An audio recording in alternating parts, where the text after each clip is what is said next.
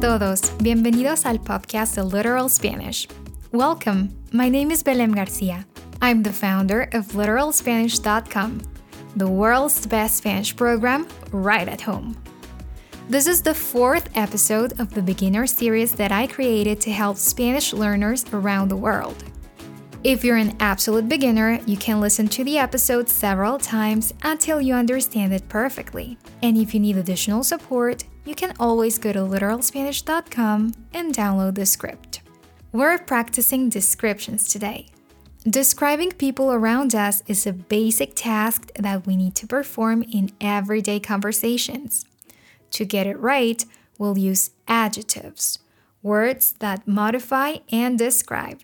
In Spanish, adjectives have to match the noun they describe in gender and number.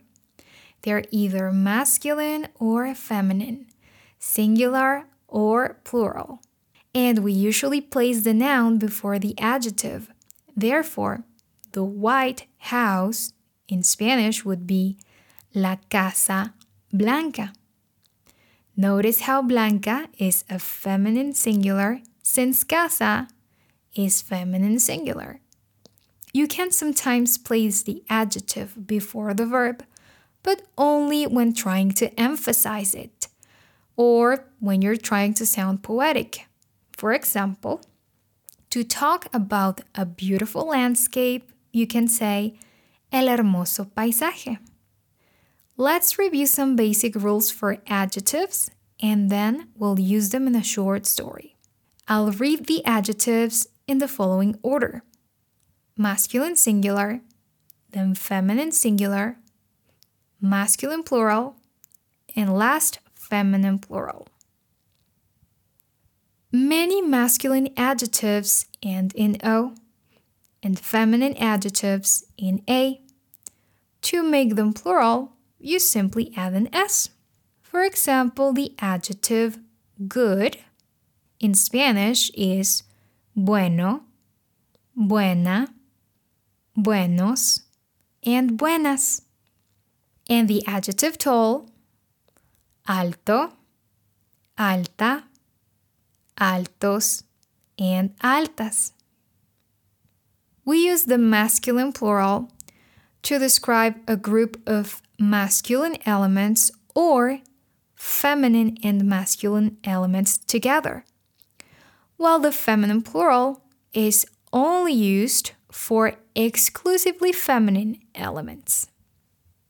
For example, a group of tall women would be las mujeres altas. Masculine adjectives can sometimes end in a consonant. To make the plural masculine, you have to add es. For example, hardworking, trabajador, trabajadora, trabajadores, trabajadoras. Adjectives ending in e work for both masculine and feminine. To make them plural, just add an s. Inteligente, inteligente, inteligentes, inteligentes. There are other adjectives ending in other letters that work for both masculine and feminine forms. They are called invariable, like joven, young, and azul, blue. But we'll talk about that later on. Now it's your turn to practice adjective, gender, and number. I'll read the masculine form and then I'll say the rest of the forms out loud the feminine singular, the masculine plural, and the feminine plural. But I'll give you a brief moment to say it out loud before I do. Check that your answer matches with mine. Let's start. The first one is short. This one is short in height, normally used for people. The masculine form is bajo. Can you do the rest?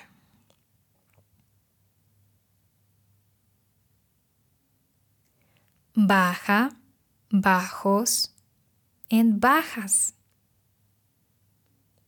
What about brave? Valiente.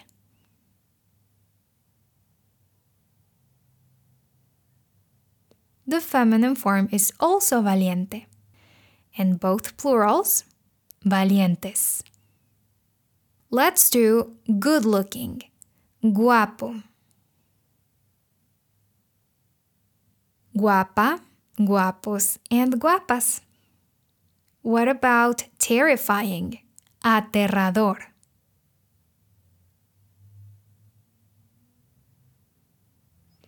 The feminine form is aterradora, and the masculine plural needs es since the masculine singular ends in a consonant. Aterradores. And the feminine plural, aterradoras. Let's do one more. Patient. Paciente. It ends in an E, so the feminine form is also paciente and the plurals pacientes.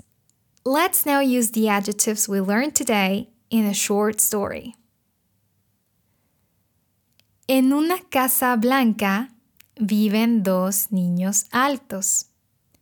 Ellos tienen un hermoso caballo. El caballo tiene un suave pelaje marrón. Al lado hay una casa verde. En ella vive una niña valiente. Ella tiene cuatro perros aterradores.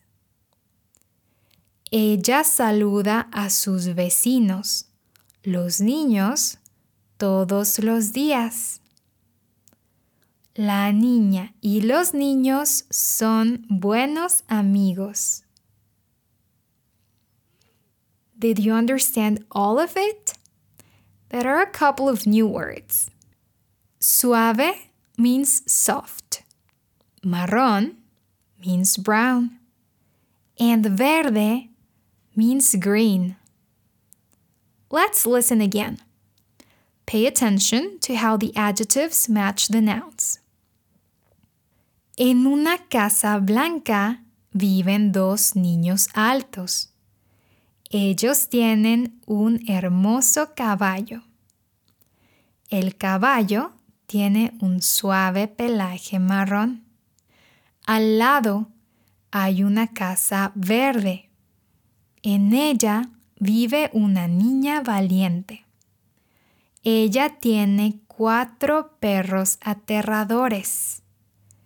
Ella saluda a sus vecinos, los niños, todos los días.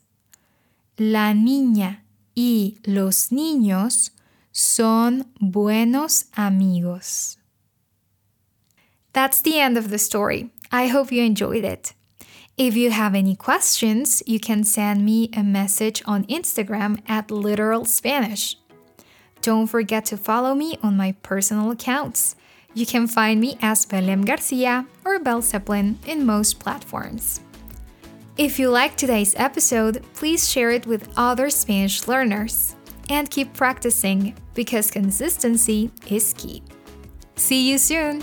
Hasta la próxima.